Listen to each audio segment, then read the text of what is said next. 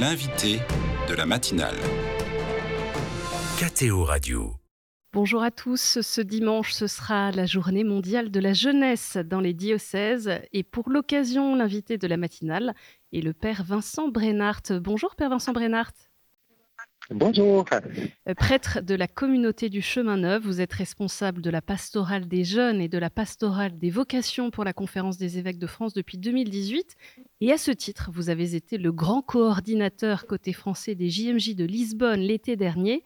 Quatre mois après, qu'en reste-t-il, Père Vincent Brennart il y a beaucoup de choses dans le cœur des jeunes, et puis je crois dans, dans, la vie de l'Église. C'est impressionnant, ces JMJ. Dans tous les pays d'Europe, euh, on fait la même relecture. Il y a eu plus de jeunes euh, que prévu. Pour la France, je rappelle les chiffres, on avait prévu 30 000 jeunes. C'était les chiffres du nombre de jeunes à Cracovie, la dernière JMJ européenne en 2016. Mais en fait, on était 45 000, c'est-à-dire quand même 50% de plus. Ce qui dit euh, la, joie des jeunes de se retrouver et puis chacun avec ses raisons personnelles uniques le désir d'approfondir sa foi. Cette rencontre des JMJ, je crois, a, créé beaucoup d'espérance dans le cœur des jeunes dans une situation compliquée. La question qui revient toujours, évidemment, c'est comment rendre fécond dans le temps ces grands rassemblements. Vous, vous venez de le dire, il y avait 45 000 jeunes Français au JMJ cet été et ils ne seront peut-être pas tous dans nos paroisses ce dimanche même sans doute qu'ils n'y sont pas. Euh, euh, la, vie chrétienne, elle est faite comme ça de, de, ces temps euh, forts, comme on les appelle, et qui irriguent le quotidien. Et puis le quotidien aussi, dans la vie d'un jeune, ben, il, nous, prépare à ces temps forts. Donc depuis longtemps, dans nos pastorales, on a appris à articuler les deux. Ce que l'on constate depuis le mois de septembre, dans nos aumôneries d'étudiants, il y en a environ 250 en France, ou dans nos groupes de jeunes pros, il y en a un peu plus de 300. Mhm. Premièrement, c'est des jeunes davantage présents. Il y a plus de jeunes partout. Deuxièmement, il y a davantage de jeunes engagés qui sont prêts à prendre des initiatives. Euh, troisièmement, il y a euh, davantage de demandes de sacrement, euh, la confirmation et le baptême. Vous savez qu'il y a eu 1800 jeunes étudiants baptisés l'an dernier et qu'il y en aura sans doute encore davantage cette année. Alors, c'est certes, dans, nos sociétés sécularisées, il y a moins de baptêmes d'enfants, mais on est impressionné par le nombre de jeunes qui découvrent le Christ et qui euh, choisissent de mettre le Christ davantage au cœur de leur vie. Est-ce que vous voyez euh, les, fruits, les conséquences de, l'engagement qui a été pris par ces jeunes lors notamment du temps des Français où il y a eu des, des grands axes qui leur ont été donnés? Est-ce que vous en voyez les fruits aujourd'hui? Oui, alors c'est vrai que dans, dans, les groupes, euh, euh, beaucoup s'inspirent de ces trois axes. Je le rappelle, travailler euh, à l'unité dans l'Église, parce que, comme dit Jésus, hein, c'est à l'amour que vous aurez les uns pour les autres que l'on vous reconnaîtra pour mes disciples. Deuxièmement, donner aux pauvres et aux petits toute sa place, une Église pauvre pour les pauvres. Et puis troisième engagement, l'annonce explicite du nom de Jésus. Hein, témoigner de l'espérance que nous avons de croire en Jésus et de vivre de lui. Alors, euh, par exemple, dans les, dans les, groupes de jeunes pros, je sais que c'est l'axe euh, que, que l'équipe nationale des jeunes pros a pris euh, pour cette année. et que, que, ces engagements irriguent aussi hmm. un certain nombre d'aumôneries d'étudiants. Concrètement, allez-y, pardon. Bah, quand, on, prend un engagement comme ça au, cœur d'un temps de prière, en fait, la grâce agit. Hein, il ne s'agit pas de dire, bah oui, c'était dans, l'euphorie de Lisbonne quand on était euh, à 40 000 réunis ce 1er août. Non, en fait, euh, quand on prend un engagement rempli par euh, la force de l'Esprit Saint, après, c'est le temps de l'action, de la mise en œuvre. Et l'Esprit Saint eh ben, nous aide dans les rencontres, dans le quotidien, comme dit le pape François dans la lettre qu'il vient d'écrire, euh, dans des, petits gestes où nous sommes des semeurs d'espérance, à, concrétiser cet engagement. Et nous sommes là pour accompagner les jeunes. Concrètement, ce dimanche, c'est donc la journée mondiale de la jeunesse dans les diocèses, au singulier, donc la JMJ chaque dimanche, le dimanche du Christ roi, à ne pas confondre avec le pluriel des JMJ mondiales tous les 3 ou 4 ans. Le thème choisi par le pape cette année est Joyeux dans l'espérance. Euh, ça vient de la lettre aux Romains au chapitre 12. Que va-t-il se passer dans les diocèses, dans les paroisses pour la JMJ Alors c'est vrai, c'est la 38e JMJ. On se souvient que chaque année, comme vous l'avez dit, au Christ roi désormais, les jeunes sont invités à se retrouver dans les paroisses, dans les diocèses. Donc il y, a, quantité de propositions, des petites propositions après le, gros travail d'organisation d'an dernier parfois c'est un week-end, une journée, je ne vais pas citer l'ensemble des propositions qui, sont sur le territoire français, il y en a beaucoup, souvent ça va être euh, à la fois comme une, relecture nécessaire de ce qui a été vécu ces derniers mois euh, à l'occasion des GMJ ou après les GMJ, et puis surtout de méditer sur ces paroles très fortes que le pape a données. Euh, on, ouvre une séquence de deux ans jusqu'au jubilé des jeunes de 2025, dont le thème principal est celui de l'espérance. Mhm. Comme vous l'avez dit, on médite là sur euh, le, mot de Saint Paul aux Romains, joyeux dans l'espérance. Et le pape, dans, sa lettre, dit attention, quand Paul parle euh, à, la communauté qui est à Rome, euh, la situation est très compliquée à Rome. Elle, est remplie d'angoisse, d'incertitude, de persécution. et c'est justement quand il y a des situations compliquées marqué par un, avenir bouché, qu'on va pouvoir parler d'espérance. Voilà, l'espérance est une, espèce de, vague espoir fumeux ou d'optimisme béat, et c'est la lumière du Christ, du ressuscité au cœur même de nos ténèbres. Dans la lettre, euh, bah, Dans la bah, lettre euh, qu'il a publiée pour ce dimanche, le pape François insiste sur euh, la responsabilité des jeunes. On est en train d'en parler. Il insiste avec ces mots. Je cite le pape. Je vous invite donc à choisir un style de vie fondé sur l'espérance. Je vous donne un exemple.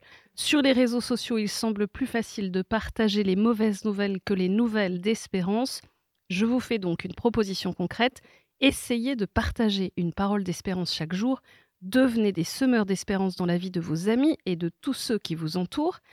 Est-ce que le pape, en, s'adressant ainsi aux jeunes, ce n'est pas une façon de rappeler qu'ils ne sont pas seulement destinataires des projets, mais aussi des acteurs de la mission? Oui, très juste. c'est fou ce que le pape fait confiance aux jeunes en, bâtissant avec eux, à partir d'eux. Hein. Il ne de dire, vous les jeunes, vous êtes les protagonistes de la mission vous êtes les protagonistes de l'espérance. Nous avons besoin, c'est-à-dire le monde et l'Église, euh, de vos rêves, de vos aspirations, de votre capacité au changement. Et alors, euh, dans l'exemple que vous venez de c'est quelque chose de très concret euh, à la portée de la main de chacun. Chaque jeune, chaque jour, écrit quelque chose sur les réseaux sociaux dont il a l'habitude. Et là, le pape de dire, bah, sur ce réseau social, plutôt que de partager une mauvaise nouvelle, tu vas être le témoin de l'espérance, le témoin de, cette joie qui te fait vivre plus forte que, les zones d'ombre, et tu vas la partager aux autres. Je dire aussi un autre moment, euh, on est au mois de novembre, c'est le mois de la grisaille, hein, on le voit bien depuis plusieurs semaines en France, euh, euh, eh bien, tu, tu vas au cas de cette grisaille mettre la prière. Et la prière, c'est comme le rayon de soleil qui te fait prendre de la hauteur, qui te permet de dépasser la grisaille apparente du, quotidien et de retrouver la, la, clarté, la lumière du soleil. On a vu euh, Père Vincent Brennart depuis, depuis pas mal d'années se déployer les messes des jeunes mais cette approche catégorielle est aussi contestée parce que ça peut freiner leur insertion dans la communauté paroissiale, dans la communauté chrétienne, en les gardant à part. Qu'en pensez-vous? Je vais vous citer un exemple. Quand j'étais adolescent, dans ma petite paroisse du Pas-de-Calais, il y avait facilement 15 jeunes, 15 ou 20 jeunes, des, familles qui, qui, étaient là. Aujourd'hui, dans cette même paroisse, il y a un seul jeune. Mmh. Mettez-vous à la place de ce jeune. Quand il va à la messe, il se retrouve uniquement avec des personnes qui ont l'âge de ses parents et plutôt de ses grands-parents. Il a besoin, au risque sinon de dire qu'il est le dernier des Mohicans, de se retrouver régulièrement avec d'autres jeunes. Donc sur cette question des messes de jeunes, je crois qu'il faut tout ce titre idéologique. Il faut accepter que les jeunes aient besoin de se retrouver régulièrement avec d'autres jeunes pour partager aussi la joie de croire ensemble comme jeunes. Après, je vous cite un deuxième exemple. J'ai souvent été à une messe de jeunes euh, à la rue Henri IV à Lyon, il y, a, tous les dimanches soirs quelques centaines de jeunes. Et je me souviens d'une jeune qui m'avait dit, qui avait 22-23 ans, ah ben moi j'ai maintenant j'ai envie de retrouver une, paroisse normale. Et c'est comme si, voilà, ayant été nourrie pendant deux ou trois ans de cette messe de jeunes, elle faisait même le passage en disant, bien sûr, l'Église, ce n'est pas que l'Église des jeunes. On n'a jamais dit ça. Hmm. L'Église, c'est l'Église où toutes les générations marchent ensemble à la suite du Christ. Voilà, donc pas d'idéologie, mais accueillir euh, euh, ces étapes où les jeunes ont aussi besoin de se retrouver entre eux, euh, au, risque sinon de se retrouver trop seuls à vivre leur foi. Vous l'avez mentionné, il y aura donc un jubilé des jeunes à Rome au cours de l'année jubilaire 2025. Et puis on se souvient que le pape a annoncé les prochaines JMJ internationales en Corée pour 2027. Est-ce qu'il y a des projets particuliers en vue de cette année jubilaire 2025 pour les jeunes? Oui, alors c'est vrai que dans chacun de nos réseaux, je pense en particulier aux étudiants ou aux jeunes professionnels euh, qui, constituent le, gros des troupes de ce futur jubilé en, août 2025, on, se prépare dans les prochains mois à de, beaux événements. Euh, du côté des jeunes pros, nous avions eu le projet Santos à Lisbonne qui a euh, proposé une vraie nourriture intellectuelle, spirituelle pour les 25-35 ans. Ce projet Santos, qui a dû accueillir entre 6 et 8 000 jeunes sur les, différentes journées de Lisbonne, on va le renouveler à l'occasion des Jeux paralympiques de fin août ici à Paris. Ça s'appelle Santos à Paris. On est en train de construire avec les jeunes pros ce projet. Donc, l'été 2024. National, jeunes pros, été 2024.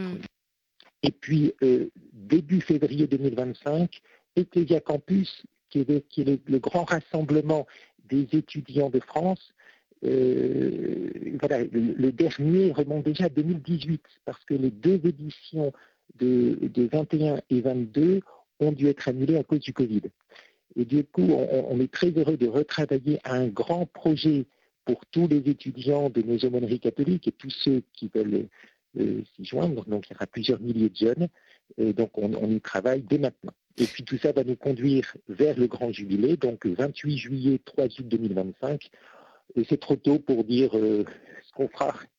Euh, on attend aussi les, les, précisions de la part des dicastères romains qui y travaillent. Est-ce que vous pouvez aussi nous dire un mot euh, brièvement sur les jeunes et les moins jeunes qui s'engagent au service de toutes les activités et rencontres proposées aux jeunes? C'est un dévouement incroyable. Qui sont ces chrétiens? Pourquoi prennent-ils cet engagement? Oui, c'est vrai. Ben, moi, je vois ici, à Ville Breteuil, donc dans le, lieu de la conférence des évêques de France, où on est comme au, service de tous. Vous savez qu'il y a cinq équipes de jeunes qui travaillent euh, et qui regroupent une quarantaine de jeunes qui viennent quasiment chaque semaine au service de tous les réseaux de France, notamment étudiants, jeunes professionnels, le, réseau des vocations aussi, où on essaye d'insuffler une culture vocationnelle dans l'Église de France. Et en, voyant euh, régulièrement, quasiment chaque soir, ces jeunes venir, c'est vrai que je, vois des jeunes qui sont euh, mus par euh, euh, le, désir de transmettre ce qu'ils ont vécu. Oui, c'est ça. À, l'origine de l'évangélisation, il y a une expérience, à chaque fois différente, à chaque fois différente. L'expérience d'avoir été touché par l'amour de Dieu et de sentir grandir en, soi le, le, désir de la partager à d'autres. Voilà. Et, puis, Partout, ben, on voit des jeunes dans, toutes les économies qui s'engagent. Euh, Père Vincent Brennart, euh, on arrive à la fin de cet entretien, on parle des jeunes, mais pour ceux qui nous écoutent, qui ne le sont peut-être pas tous, euh, quelle intention de prière vous voudriez confier, une intention de prière à porter particulièrement pour ce dimanche de la journée mondiale des jeunes? Eh bien, nous, nous, portons les mots de l'espérance. Je pense à tous les jeunes qui traversent une, une vague de dépression. Oui et qui, à l'occasion du Covid, ont été sérieusement ébranlés dans leur équilibre psychologique.